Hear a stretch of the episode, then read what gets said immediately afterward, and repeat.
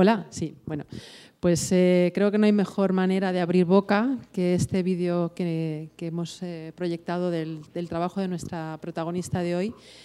Bueno, simplemente voy a presentar a quien nos acompaña esta tarde. Eh, esta es una colaboración que Casa Árabe hace con el evento, la iniciativa Mujeres que Transforman el Mundo, que este año ha llegado ya a su octava edición y es un, un evento fantástico que se celebra en la ciudad de Segovia y en breve su directora Gina nos va a introducir un poquito para aquellos que no conocen eh, qué es esta iniciativa tan maravillosa. Y bueno, gracias a esta colaboración contamos hoy con Najat Kanash, que es eh, bueno, una extraordinaria chef con una experiencia vital igualmente extraordinaria y es sobre todo esto segundo lo que va a servir un poco de eje o de, o de guía eh, para la charla que vamos a, a tener el gusto de presenciar esta tarde.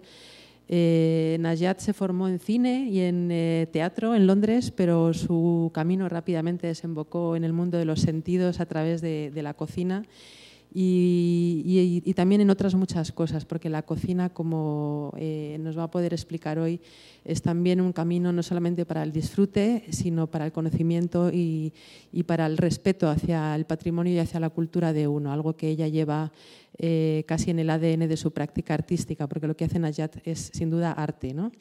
Con Nayat eh, va a dialogar eh, otra de nuestras invitadas de esta tarde, Alicia Gómez Montano, que es una periodista de una larguísima trayectoria y que ha sido directora de Informe Semanal, es vicepresidenta de Reporteros sin Fronteras y que bueno, su, también su larga trayectoria y su largo compromiso por eh, temas que van a también aparecer hoy va a ser sin duda también un, elemento eh, importante a la hora de elbanar este diálogo con ella, que, en el que va a formar parte Gina, sin duda. Así que vamos a empezar por ti, Gina, para que nos expliques un poquito. Gina Guiares, como digo, es la directora de Mujeres que Transforman el Mundo y nos va a explicar un poco en qué consiste esta iniciativa y luego ya, si os parece, pasamos al, al diálogo. Gracias. Buenas tardes, muchas gracias por, haber acudido a esta cita. Yo voy a ser muy breve, simplemente les voy a contar eh, qué son los encuentros y por qué, estoy aquí con, estas maravillosas mujeres que al final son las protagonistas. Eh, en Segovia desde hace, en el 2011 eh, se inauguró un espacio nuevo que era una antigua cárcel, la antigua cárcel provincial de Segovia, eh, que se rehabilitó y se ha transformado en un espacio cultural. Eh, en esa cárcel y en ese, contexto eh, decidimos empezar a celebrar unos encuentros que estuvieran, fueran, que la mujer fuera protagonista de, los mismos. decidimos que el Ayuntamiento de Segovia, junto con, con la colaboración de algunas eh, casas como Casa, en este caso, en este caso Casa, Árabe, eh, Casa África, Casa América, eh, algunas embajadas en algunas ocasiones, a través de, estas colaboraciones, invitar a mujeres de todo el mundo que son mujeres inspiradoras, ¿no? son mujeres transformadoras, siempre mujeres valientes que mm, que deciden, eh, o bien porque en su vida han tenido alguna dificultad, o bien porque mm, a través de, sus profesiones eh, creen que, están en el mundo para, hacerlo mejor, eh, trabajan en pro de los derechos humanos. ¿no? Hemos tenido mujeres, premios Nobel, premios princesas de, Asturias, activistas, mm, abogadas, políticas que dialogan con periodistas también comprometidas y que nos cuentan de una manera muy, muy sencilla, en directo, ante, ante el público, en un teatro, en este teatro de la antigua cárcel, eh, nos cuentan sus experiencias. ¿no? Em, eh, son mujeres siempre, como os decía, comprometidas y que están convencidas del poder transformador de, la mujer. En este caso, eh, hablamos con Casa Árabe, y les propusimos colaborar con, nosotros para traer a, Nayat Kanash eh, y, desde el primer momento dijeron que sí y gracias a ellos también ella, ella ha venido a participar de, estos octavos encuentros. poco más, vais a, yo prefiero que, hablen, que hablen ellas, ¿no? una vez que ya sepamos de dónde, por qué, por qué estás aquí y, que Segovia en estos días se convierte en un centro del diálogo ¿no? de, mujeres, de mujeres inspiradoras como, como Nayat. Yo te invito a que, a que intervengas, ya que metas baza todo lo que quieras. ¿eh? que nos conocemos y, que además creo que es muy, muy nutritivo todo lo que tú también puedes aportar en este, en este diálogo con, con Nayat. Bueno, a veces tienes la impresión de que la vida es una especie de círculo casi perfecto, otras veces no, ¿no? Pero, ¿por qué digo esto? Porque en Segovia, en las primeras jornadas, y he tenido la suerte de ir a todas, de no faltar a ninguna y de poderlo compatibilizar con otras cosas de mi trabajo, me regalaron una telita de seda mm, chiquitina que yo enmarqué porque me gustó lo que ponía. Era una, una frase de María Zambrano, no se pasa de lo posible a lo real, sino de lo imposible a lo verdadero. Y la tengo en casa, delante del ordenador y tal, y muchas veces la miro cuando y la leo, la releo cuando necesito darme ánimos a mí misma por, por cualquier motivo. Y ocho años más tarde, en Segovia, para estas jornadas, me piden que esté con Nayat, que, mm, que tiene una filosofía de vida muy parecida, se podría resumir a esta frase de nuestra María Zambrano. Ella dice que mm, lo imposible es posible, simplemente cuesta un poquito más de tiempo. Y dije, mira, todo parece que casa. Segovia, María Zambrano, eh, sí, así es, Nayat Kanach. Y bueno, pues mm, realmente es, gozoso estar con personas tan positivas como ella, con tanta luz, esto que dicen que es verdad, hay personas que tienen una luz especial, Nayat lo tiene, eh, se multiplica en actividades y en cosas eh, se cae y se vuelve a levantar 100 veces y mm, es muy difícil presentarla porque, en fin, sería injusto reducirlo todo a que es una gran, una gran chef mm, marroquí. Sería decir poco, porque es muchas más cosas. Para empezar, nuestra gran chef marroquí nació en Orio, hija de, inmigrantes marroquíes, también se, siente, también se siente vasca, por supuesto marroquí, mm, aquellos largos veranos que pasaba eh, oliendo y mm, aprendiendo de los aromas y de las especias de la, mm, de la patria, de sus, de sus, ancestros, de sus padres y de, y, de toda, y de toda su familia. Pero ni siquiera estoy hablando de los orígenes, es que también sería hacer reduccionismo si habláramos de que estamos con una, con una chef, con una gran cocinera que viaja o que abre mm, restaurantes en diversas partes del mundo. No, ella tiene algo o mucho de filósofa, de emprendedora, de meterse, iba a decir, en casi todos los charcos, pero bueno, yo creo que a ella no le importa si digo, si digo esto. Y, y además, en, en unos años en los que pues, las mujeres de, mi generación y posteriores y anteriores también nos hemos empeñado en, sacar a la mujer de la cocina porque la cocina era o parecía ese lugar oscuro donde, donde no te realizas, donde te dedicas solamente al cuidado de la familia, ella viene con un discurso em, en este sentido revolucionario donde habla de la cocina como ese espacio de libertad al que las mujeres no tienen que temer porque no te encierras y porque a partir de lo que haces y de lo que se aprende en ella también puedes contribuir a transformar el mundo. ¿Y eso cómo se hace? Me has puesto fácil. Fácil. se hace con mucho cariño. La cocina es un espacio, primero buenas tardes a todos, gracias por venir. Em, la cocina es un espacio donde, no solo la cocina, la cocina y la mesa, espacios donde se pueden solucionar problemas, lo llevo diciendo toda la semana y lo seguiré diciendo, se pueden solucionar guerras, se pueden solucionar divorcios de una manera mucho más mágica, La cocina es importante para todo ser humano. Nos levantamos a la mañana y lo que queremos hacer es tomar un buen café, tomar una tostada, un buen pan. Eh, al mediodía no perdemos la una porque tenemos que ir a comer. Eh, es un espacio de paz eh, para alimentar el alma, así es como veo yo para mí la cocina entre los seres humanos. ¿Y por qué, más allá de que la comida es algo muy rico, que en fin a casi todos nos gusta mucho, por qué está entonces, entre comillas, tan desprestigiada? O sea, como que parece que no casa la cocina con eh, la liberación de la mujer, las políticas de igualdad. Yo creo que no, no es de esa manera, simplemente que en, en estadísticas hay mucho más hombres, por ejemplo, en la cocina que mujeres. Eh, la mujer en los últimos años ha tomado otras, eh, otras profesiones que estar en casa cuidando a los hijos, etcétera, etcétera.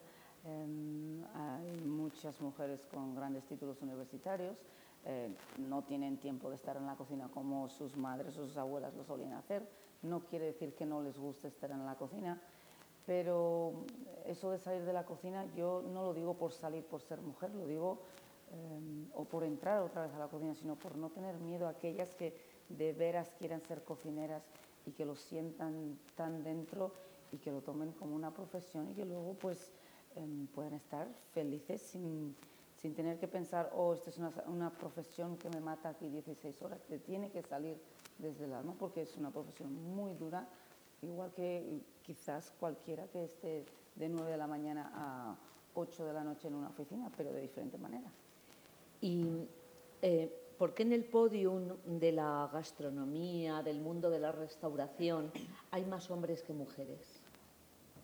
Porque hay más hombres que se dedican a la cocina. No es em, por eso, porque em, pues, no puedo dar esa contestación así claramente. Ya me encantaría a mí poder dar esa contestación, pero sé que en un país como en España y en muchos otros países, así como Marruecos, muchas de las cocinas son las que los llevan son mujeres, las que están dentro de la cocina son mujeres y por, por, por tradición ha sido la mujer siempre, entre comillas, la que ha estado en la cocina. Sí, por eso a veces me parece como una tremenda paradoja, ¿no? Estos grandes restauradores que Mm, siempre mencionan los olores, los sabores que aprendieron con su madre, con su abuela, tal. Siempre se refieren a esas mujeres inspiradoras, pero mm, te pones a sacar la cuenta y de, la lista de ellos, que, son, que son estupendos, y de saber, ¿y las mujeres dónde están? Son muchas horas, eh, tienen que sacrificar toda una familia, una casa, una manera de vivir, y son desde las 7 de la mañana hasta la 1 de la mañana. Eh, sin parar y muchas veces no hace servicio de, comida, hace servicio de cena y todo el día para llegar a ese momento de satisfacción de, alimentar esos almas que te llevan al restaurante. Son muchas horas y yo creo que la mujer, pues a la hora de tener sus familias y sus hijos, etcétera, pues, pues te acorta las horas, es imposible casi. ¿Cuándo, porque bueno, cuando de joven en un momento piensas que te gustaría estudiar eh, arte dramático, trabajas en la tele, etcétera, y sin embargo hay un momento en el que algo te salta adentro y dices, me parece que a partir de ahora lo mismo son los sentidos, los olores, los sabores, etcétera, y voy a empezar ahí el aprendizaje. ¿Cuándo fue ese clic, ese botón yo andaba buscando una manera mágica de poder expresarme, pero pensé que sería a través del teatro del cine, pero no, no fue así. Eh, con la cocina, a nosotros desde pequeñitos nos enseñan a hacer todo. Era algo cuando tú tienes esos hábitos de que la cocina está a tu alrededor, no se te convierte en tu cerebro como una profesión, eh, simplemente es eh, habitual al tuyo. Los, Mm, sabes en los fines de semana qué es lo que vas a cocinar en tu casa, con tus tías, con tus, con tus abuelas o con, tus, con tu madre. Pero no es, una, no es para prepararte para una profesión, lo que sí es que los sentidos eh, los aprendes a, a, desarrollar de otra manera. Eh, los olores, los aromas, la visualización, los colores. Para mí los colores son muy importantes, pero eso me viene de Marruecos, no me viene de, del País Vasco. Del País Vasco me vienen otras cosas. Pero Em, para mí em, esto de cambiar a la cocina era porque encontré la manera artística quizás de poder expresarme a través de la cocina y llegar a satisfacer esos almas que, que también quieren ser satisfacidos con todos los sentidos, ¿no? Que podríamos decir esos seis sentidos de los que suelo hablar, ¿no? Los cinco sentidos más la alta conciencia, esa conciencia que necesitamos para hacer cualquier cosa, para darnos cuenta de cualquier problema, para solucionar, para estar calmados, esa paz, esa tranquilidad que todo ser humano, no importa dónde venga, necesita media hora al día. ¿Te influyó mucho lo que veías cuando volvías en verano a, la tierra de tus padres y estabas allí con tu familia, con tus tías, con los primos, etcétera, y de pronto te, te enfrentabas a un mundo exquisito, pero también diferente, ¿no? De olores, sabores, ingredientes. Yo he tenido mucha suerte, los dos mundos son, son, son muy bonitos. El País Vasco es excepcional y Marruecos es, eh, es, donde tengo el alma, no lo puedo, eso no lo puedo cambiar ni lo quiero cambiar. El ir todos los veranos era mágico, hacíamos la recolecta de la oliva, del trigo, em, esos olores, esos higos a los que eh, recogíamos y secábamos, es muy difícil de conseguir. Hoy en día se puede seguir consiguiendo pues, porque tenemos eh, familia todavía en la montaña, pero son, son memorias que se pagan por ellos hoy en día, porque se les llama bio, bioorgánicos, se les llama aquí en España, ¿verdad? Orgánicos y orgánicos. Esa manera tradicional que pensamos que era cansina, llena de calor, etcétera. Hoy en día espero a que sea la cosecha para ir, para no perdérmela. Entonces son momentos, son memorias que pertenecen pues a quién soy yo, es una manera natural de, vivir. Mm, Nayar dice que esto de alimentarnos con una pastilla, que no, que es imposible, porque la comida es mucho más que, bueno, que alimentarnos y que llenar el cuerpo de todos esos nutrientes que necesitamos. Y es una gran defensora de la agricultura, de la figura ella habla de esos guardianes y guardianas de la agricultura, un sector, el sector primario, que además de, ser muy duro, es duro, trabajar la tierra, pero es que encima ni siquiera lo valoramos en su justa medida, ¿no? Como que no, lo importante no es eso. No, em, se le da premio a los cocineros, se les da premio a los restauranteros, se les da premio a todo tipo de seres humanos pero aquellos que para mí es muy importante porque un cocinero no puede eh, hacer su trabajo sin la parte agricultural. Em, esa parte donde necesita agua, necesita cuidado, necesita no yemo, necesita mucha paciencia. Un tomate no crece de la noche a la mañana, pero exigir un buen tomate barato lo hacemos todo ciudadano. Eh, cuando, cuando suben los precios nos quejamos todo. Cuando buscamos sustitutos de carne decimos, oh, hemos encontrado un nuevo sustituto de carne. No, un nuevo sustituto de carne no, no es que no, no, quizás no sea saludable o que no le guste a la gente, yo creo que no es natural, que no es humano, que toda maquinaria que transforma comida em, no debería ser consumida por nosotros y que todo ser humano pues tendría que salir a las calles a pedir que todo el mundo necesita comer pues comida normal, comida que, que crece. Nosotros Marruecos tiene un fosfato, uno de los mejores fosfatos, no sé si lo sabe aquí, el, caballero, uno de los mejores fosfatos que pueda tener. Tenemos una agricultura increíble, eh, unas frutas y verduras, una pesca que es... Eh, yo nací en San Sebastián, veo, estoy aprendiendo de toda la parte de agricultura ahora en Marruecos porque llevo ya año y seis meses, que es poco lo que llevo viviendo ahí, vivir, vivir, pero me he encontrado con producto que dices, wow, ¿cómo es posible que a veces pensamos de North África de una manera que, pues que no le damos todo el crédito del mundo y todavía tenemos la suerte de poder comernos un, un buen tomate, ¿no? ¿Qué, mm, ¿Qué te ha impulsado a poner ahora un pie casi de manera permanente en FED, aunque viajas muchísimo, eh, también tienes otro pie medio puesto ahora en México, en Estados Unidos, en fin, pero bueno, mm, ¿qué, fuerza telúrica te, te, arrastró a Fez, a la Medina y te llevó a, Yo, a instalarte allí? He pasado mi niñez los veranos en Fez, eh, también, a las afueras. Eh, tiene uno de los parques nacionales más bonitos de Marruecos, quiero pensar yo.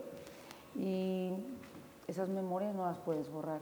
Eh, Fez, eh, su arquitectura es extraordinaria, sus paredes son impresionantes, sus puertas ni qué decir, pero Fez es, es una ciudad cultural, eh, Patrimonio Nacional de la UNESCO, y es una ciudad donde te puedes encontrar todos tipos de seres humanos con una tranquilidad y una cultura eh, tremenda.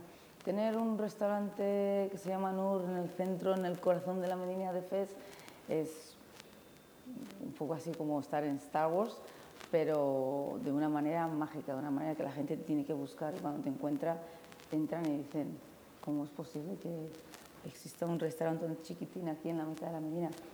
Estar ahí es... Em, eh, tengo muchas mujeres conmigo en la cocina. Eh, me hace mucha ilusión eh, cada vez que viene una a pedir trabajo y somos capaces de montar un negocio y otro negocio y otro negocio en la Medina de Fez. Y si, si me interesaban las especias y el chocolate y se me ocurre montar una chocolatería que se llama Harmony y puedo emplear a tres mujeres, yo soy súper feliz. Entonces, poquito a poco, lo que me he dado cuenta es que se puede regresar desde fuera, aún naciendo fuera, y poner un granito de arena, en, pues en este caso donde vengo, que es Marruecos, y hacer uso de las maravillas de productos que tiene el país. Eh, si van a hacer y van a, a, Nur, no pidan ni couscous ni tallín, que son dos exquisiteces de la, de la comida marroquí, porque no lo tienen en la carta. Pero no porque no les guste, sino por otra razón. Porque la ciudad, la Medina, está llena de mujeres maravillosas que lo llevan haciendo año tras año tras año y cada uno tiene que hacer su trabajo. La Medina de Fez somos casi 300.000 los que vivimos en la Medina, yo vivo encima del restaurante y casi 3 millones en todo Fez. Yo creo que hay gente maravillosa que puede hacer el mejor couscous y no es mi no es para mí ir y hacer o competir para hacer el mejor couscous, sino para eh, motivar a, pues a la nueva juventud que también hace cocina en, en Fez, que también tenemos, o alrededor de todo Marruecos, que nos llegan chicos de Marrakech o Agadir o de cualquier otra zona, para enseñarles algo quizás diferente, eh, que igual no sea nuevo, pero eh, ayudarles a avanzar y que sean mejores que nosotros como equipo en NUR. Bueno, de todas maneras, debo decir que en Segovia eh, cerró los encuentros con, Alicia, pero el viernes, eh, los cerraron el domingo, pero el viernes por la mañana Nayat hizo una masterclass de cocina, eh, porque uno de los motivos por los cuales yo quise invitar a Nayat es que Segovia es, como os habéis visto, es una ciudad de gastronómica, ¿no? pero una gastronomía muy concreta, ¿no? que siempre apela al cochinillo y al, y al cordero, ¿no? a la cocina castellana, y, siempre en todas las, o sea, diariamente, eh, tanto en la radio, televisión como en la prensa escrita, siempre eh, hay por lo menos una página con, chef o con cocineros, ¿no? Y nunca jamás sale una mujer, nunca. O sea, siempre la imagen de, la cocina es siempre de hombres, tanto en la gestión como, como en la cocina, ¿no? Entonces me pareció, por eso me pareció muy interesante eh, eh, traer y enseñar el trabajo de una, de una mujer como, como, Nayat. Y entonces montamos, eh, Nayat es un ser mágico, como dice ella, y muy generoso. Y, una vez que aceptó venir a, los encuentros, eh, le, pregunté si la podía leer más. Y me dijo, tú léame lo que quieras, yo estoy allí y yo no quiero estar parada en, en el hotel, sino quiero hacer cosas. ¿no? Y entonces montamos esta, esta masterclass en un restaurante que está eh, enfrente de Cándido. Que me imagino que, habéis oído hablar de, Cándido, ¿no? En el acueducto. Era, a mí me parecía muy bonito que estaban allá eh, eh, cocinando enfrente de Cándido ¿no? y proponiendo una cocina totalmente diferente. En este caso hizo, trabajó con, con, con, alumnas de la Escuela de, Hostelería de, de Segovia y alguna mujer más, porque ella quiso que, en, esa masterclass quien trabajara con ella fueran mujeres, ya que estábamos en el contexto de, mujeres que transforman el mundo. Y, bueno, con mucho público dentro, de, dentro del restaurante que seguía la, masterclass. Y el resultado eh, fue espectacular y fue una cocina tradicional marroquí, eh, que todos alucinaron no solamente en la gestión de ella a la hora de, impartir la masterclass, sino de su cercanía, de cómo maneja, habéis visto en el, en el vídeo, ¿no? como la capacidad que tiene de manejar a, todos los que eh, están en torno suyo con una sensibilidad, con una ternura, con una generosidad que las, eh, las mujeres que estaban allí con ella alucinaban. Nos, nos trajo, me decía, es estupenda, ¿no? Porque venía vestida así, dice, vengo vestida así, como una de gitaneo, ¿no? Dice, porque en las maletas me traído tres maletas, pero las ha traído llenas de productos marroquíes y de cosas que quería enseñar, de especias, y barro, barros, cacharros. Digo, ¿dónde vas con tres maletas? Yo porque pensé que venías la...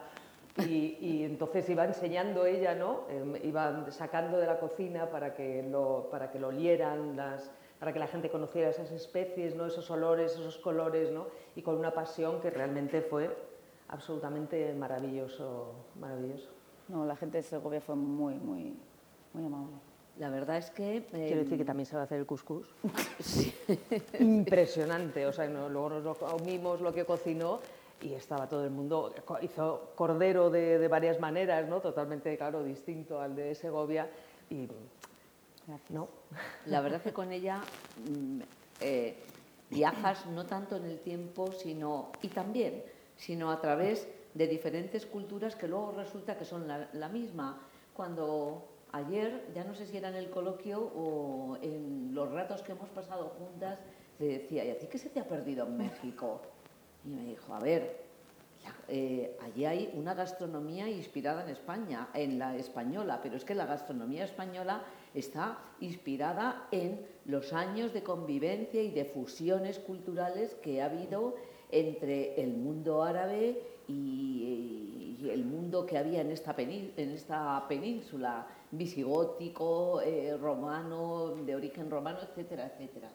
Es así, ¿no? Que aunque no lo sepamos, aunque no lo queramos saber muchas veces, lo que se come en México a lo mejor tiene un pie en Marruecos.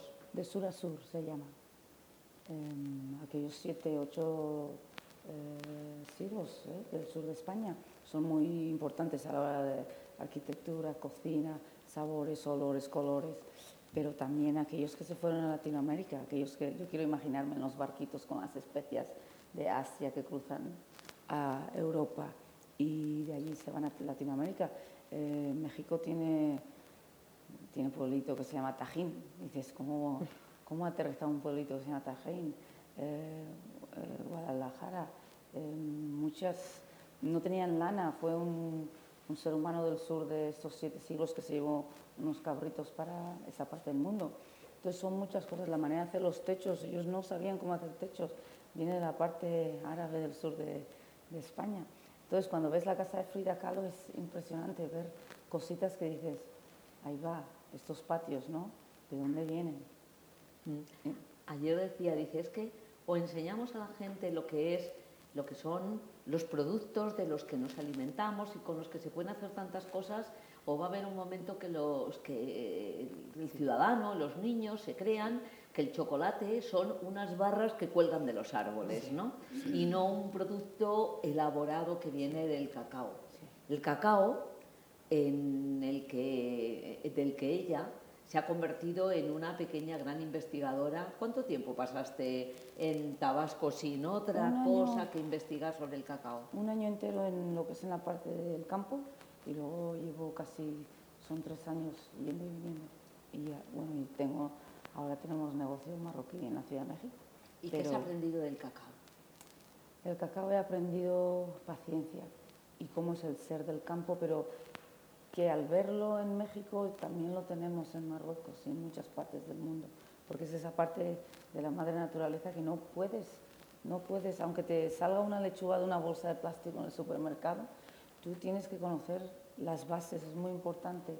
Yo creo que eh, educación alimentaria tiene que ser o tiene que estar en todos los colegios, así como dicen yoga tiene que estar, alimentarse tiene que estar como, como, como eh, subject, como, como, asignatura, eh, para no olvidarse, para no pensar que ante todo el ajetreo de una ciudad em, donde quizás no puedas irte al campo todos los meses, pero sí que puedas tener acceso a saber y luego que te crezca la inquietud y que tú quieras saber, ¿no? Este ser inquieto mm, no es solamente una persona inquieta en materia gastronómica y en mezclar y en recrear y en, inventar mm, nuevas posibilidades ¿no? olfativas, gustativas, etcétera, etcétera. Em, la mujer, sobre todo eh, una mujer que esté en una situación de igualdad, lo que ella siempre dice, el 50-50, ¿no? hombre-mujer, ha sido también una de sus, sus preocupaciones y, en fin, yo quería que entre otras cosas, lo que hizo fue viajó a Afganistán a partir de un asesinato que tuvo mucha repercusión en los medios de comunicación, de violencia, violencia machista, y, y allí se dedicó también durante una temporadita a ayudar y a llevar a campos de refugiados y a empoderar a mujeres y, y a niños que andaban, digamos que como muy perjudicados. ¿no? Eso es parte del ciudadano como ser humano para que vaya por el mundo si tiene la posibilidad eh, de ir descubriendo, conociendo, palpando y al mismo tiempo entendiendo qué pasa en la sociedad, ¿no? porque todos somos responsables de una u otra manera. Ir a Afganistán, pasar nueve meses en Afganistán, dos meses en Irán, fue... aprendí muchas cosas. Aprendí que todo, todas aquellas puertas que se me iban a cerrar a lo largo de mi carrera o no carrera, no iban a ser comparados a, pues, a pasar eh, aquellos traumas. ¿no? Eh, aprendí a ver a través de los ojos de, las mujeres en aquel caso, o los niños, de que el dolor se mide de diferente manera y que cuando estamos en esta parte del mundo somos muy afortunados. Entonces, cualquier oportunidad para poder hacer un cambio social o para poder mejorar la vida de alguien, siempre hay que, hay que tomar ese camino.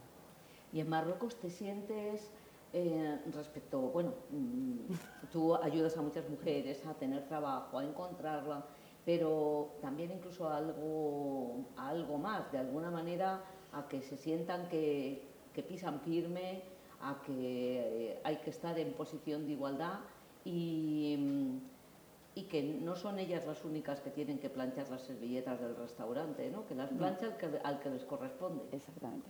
Em, nosotros en NUR les enseñamos que son unas champions. Desde el momento que ya cuidan a sus hijos, hacen sus tareas domésticas, vienen al trabajo, trabajan sus horas, em, tienen su sueldo, su seguridad social, para mí eso es muy importante. Eh, hacer ese cambio, hacerlas creer que pueden ser mejor que yo. Yo todos los días digo, quiero que seáis mejor que yo. Y ellas siempre humildemente dicen, eso nunca será posible. Yo digo que sí, que sí. Entonces, cuando tú identificas... Em, sus fuertes. ¿eh? ¿eh? si alguien me hace el mejor pan o los mejores bollos, mi, instinto es, vamos a abrir una pastelería. Y te miran así como diciendo, ¿cómo? ¿Dónde? ¿Aquí?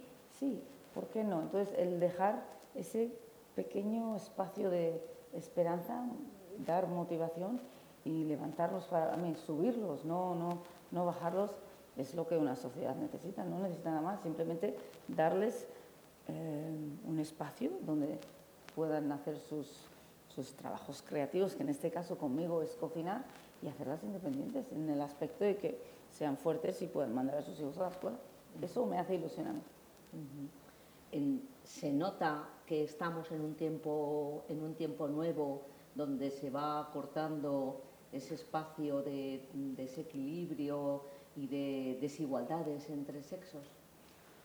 Yo creo que muchas veces las desigualdades las hacemos eh, quizás nosotros, pero mm, yo vivo en Marruecos mucho tiempo y yo hago los negocios por igual que, los hombres y mm, firmo los contratos igual que si fuese normal, 50-50. Voy al banco como si fuese normal. Em, todas estas cosas las hago normal, pero también quiero que las que están trabajando a mi alrededor también aprendan a hacer ese tipo de trabajos para ellas, para que tengamos una economía mejor, para que sean independientes, para muchas cosas, para que se sientan mejor y así pues estamos todos más felices ¿no? alrededor de lo que es la cocina, la parte creativa. ¿no? Yo siempre digo que el futuro de Marruecos está en las manos de las mujeres. Lo dije en el Wall Street Journal hace dos días y lo vuelvo a repetir. El Gina, que como me, como me vuelvo hacia ella, no me olvido de que estás aquí. No, eh, creo que es importante lo que dices y es otro de las cosas, de los temas que manejamos en los encuentros, ¿no? y es de, de, la gente que sale fuera y se forma fuera de sus países, ¿no? la importancia que luego es volver a los países para, para, empoderar a la gente de allí ¿no? y de enseñarles y darles esas oportunidades que tú has aprendido fuera, que en tu país a lo mejor no puedes, eh, y luego volver, para, que es, que, es, un acto de generosidad y luego también de, de obligación. Lo hablábamos ayer con, con la gambiana Isa Tuyen, ¿no? que, que, decía, no, eh, hay que volver y hay que... Hay que ¿no? Lo, que, lo que estás diciendo tú, ¿no? dar la posibilidad a, a pero... Quiero decir que no es común tampoco, o sea, tú podías estar en cualquier sitio del mundo, no, yo, podías saber... Yo, yo vivía sí. en la 50, 54 7, en la 54 y la 7 en Nueva York, pero claro. FES... Y decides... Y la gente eh, dice, ¿cómo 54 y 7 y FES, la Medina? Yo salgo de mi casa más feliz que las Pascuas. Me encuentro la mejor frutos rojos que te puedas encontrar, llegan hasta la misma, las mejores hierbas y unos seres humanos increíbles. Yo no voy a Marruecos para enseñarles algo que no saben, no, no. Yo voy a compartir un pedacito y, y, a vivir en paz y de allí tenemos muchos, muchos visitantes de todas partes del mundo que... Sí, pero pues te los llevas a FED, quiero decir que tú sí. podías montar un restaurante marroquí sí, en, pero yo en otro también lado soy y sin marroquí. embargo, lo que, sin embargo lo que has conseguido es que vayan eh, a FED sí. eh, eh, mucha, muchos extranjeros que van ¿no? Eh, como ciudad turística Nosotros... a Fez y les llevas a tu casa a probar otra cocina, además hecha por una mujer marroquí, no es algo habitual en, en, Marruecos ni en Fez. Eh, quizás no, pero tampoco lo, yo abrí con una mesa. Yo no abrí pensando, oh, vengan 150 comensales y entren ya, dentro. Claro. Yo abrí, eh, es un edificio que pertenece, lo diseñó Steven de Renza, que es el Creative Director de el Jardín de Majorel, de Pierre Berger, en Marrakech, más de 20 años, eh, que para descanse Pierre Berger, que es importante para Marruecos. Él diseñó un espacio en el que montó una cocina, un restaurante, eh, me llamó y me dijo, Naya, tú esto tiene que, lo tienes que comprar tú. Digo, sí, hombre, voy, voy, vengo, estaba yo en México, eh, terminando con mi trabajo de cacao, y no sé, pensé, dije, dame una semana, lo pensé, y aterricé en Marruecos con una maleta. Tampoco es que hice un planning de hablar con embajadores y seres humanos y decirles, hey, que vengo a Marruecos. No, yo fui y dije, pues igual es el momento, ¿no? Echo de menos las naranjas, esa menta como de verdad, todos esos aromas que yo recuerdo, que comerte una oliva negra de la montaña recién bajada es comerte una oliva negra bien arrugadita. Eso tiene unos sabores, una memoria para mí que no es muy difícil sacarlo, por eso traje las aceitunas conmigo, porque es muy difícil sacar esos sabores. Pero yo, yo, abrí con una mesa y no sabíamos qué iba a pasar. Sí, le pusimos el nombre de Nur porque es, la, porque es luz y porque es un trocito de luz en la Medina de Fez, ¿no? Extra. Pero hoy en día, pues, hay que hacer reservas desde hace mucho. Entonces tenemos gente que viene, viene en un avión, duerme en el mejor hotel, cena y se va. Y pues yo no lo he conseguido porque lo había planeado, yo quizás estaba escrito en mi paz y ya está.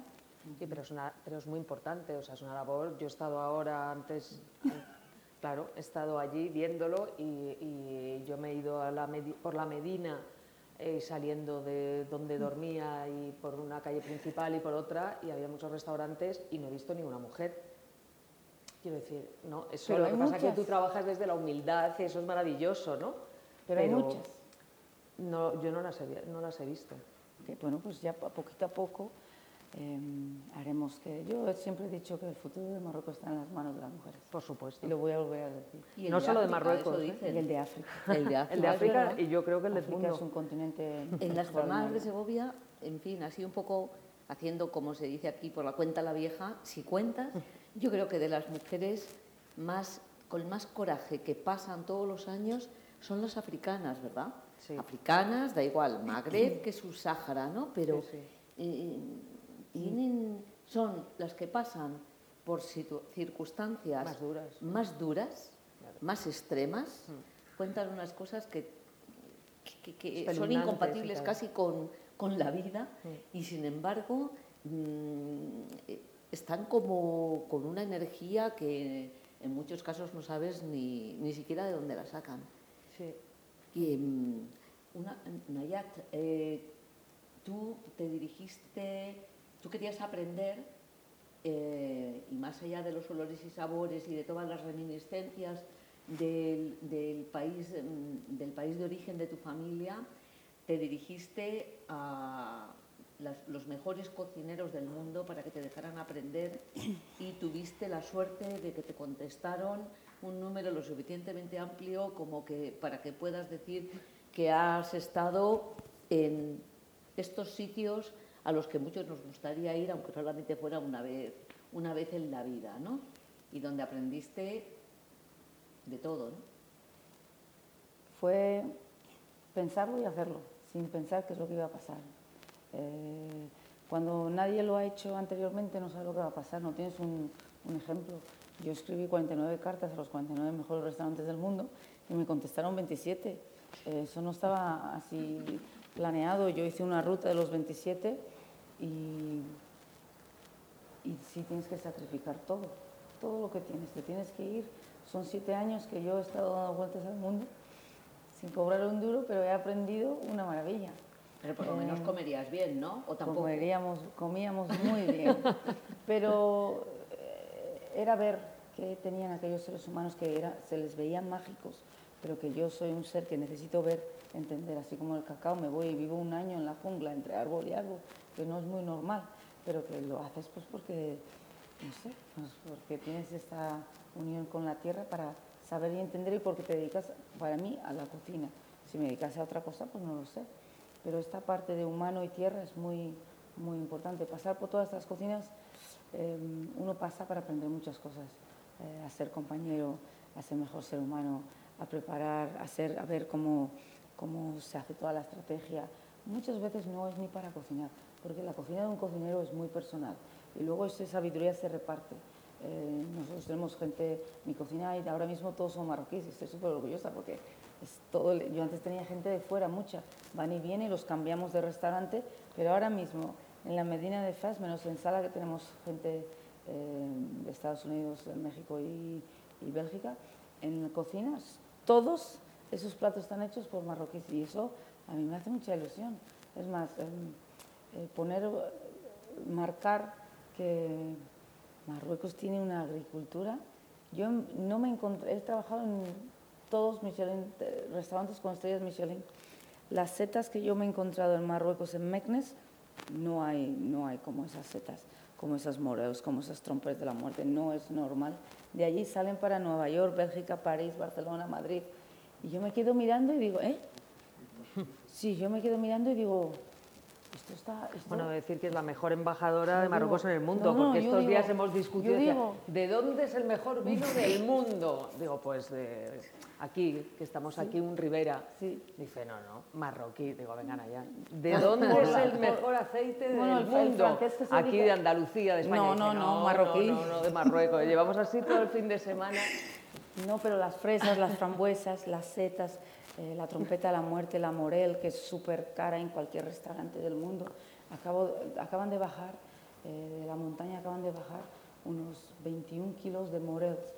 Y cuando entraron, yo era la primera y me las compré todos. Pero hicimos sistema de, de, de, cómo mantenerlos, porque son 21 kilos, y no 21 kilos de morel. ¿Sabes cuánto cuesta la morel? Es impresionante su precio, pero dividir eso, decir, que voy a envasar esto, voy a hacer esto, voy a 22 kilos de moreles que vienen de las montañas, de las mujeres ahí recolectando estas moreles. esperas a la temperatura, al tiempo para que llegue. Eso es mágico. Cuando, salen varios productos de un país como el de Marruecos para el resto del mundo, a mí, yo no, es que esté haciendo propaganda por Marruecos, pero es, que, pero es que me he encontrado un producto extraordinario allí. En Marruecos, bueno, hay una agricultura riquísima. En Marruecos no, se pasa hambre, es una maravilla.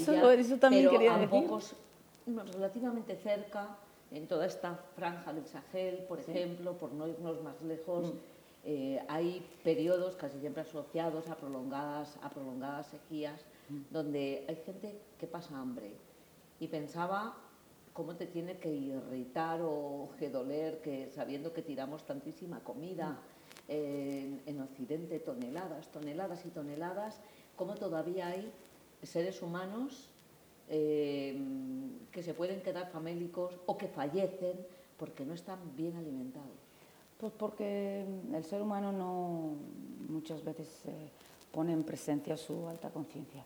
Eh, echamos mucha, mucha comida a la basura y no nos damos cuenta porque no percibimos y no, no, igual no viajamos a esas partes del mundo donde se pueda ver que existe hambre, pero somos todos responsables y todo ser humano necesita comer, no estamos hablando de comida cara, comer y tener agua potable, estas dos cosas todo el mundo quiere, no importa cuánto tengas, qué tengas, de dónde vienes, qué eres, qué haces, todo el mundo necesita comer y tener agua potable, somos todos responsables, todos, pero todos.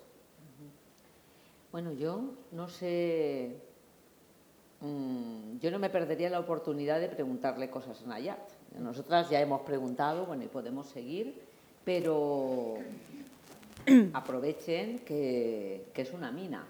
Así que pueden, de verdad, si les apetece hablar, dialogar con ella y hacer alguna pregunta, pues tenemos todavía un ratito para, pues para poder seguir dialogando. Muchas gracias y un, un placer estar con vosotros porque si no estuvierais ahí, pues nos podíamos haber juntado en mi casa, en la cocina, ¿verdad? Y sería una, una charla a tres, a cuatro, porque a Nuria le diríamos 20 con nosotros. Y, pero un gusto, porque por todas vuestras aportaciones y por todo lo que la próxima vez, la próxima. hemos aprendido aquí con vosotros. Muchísimas gracias. Gracias. ¿eh?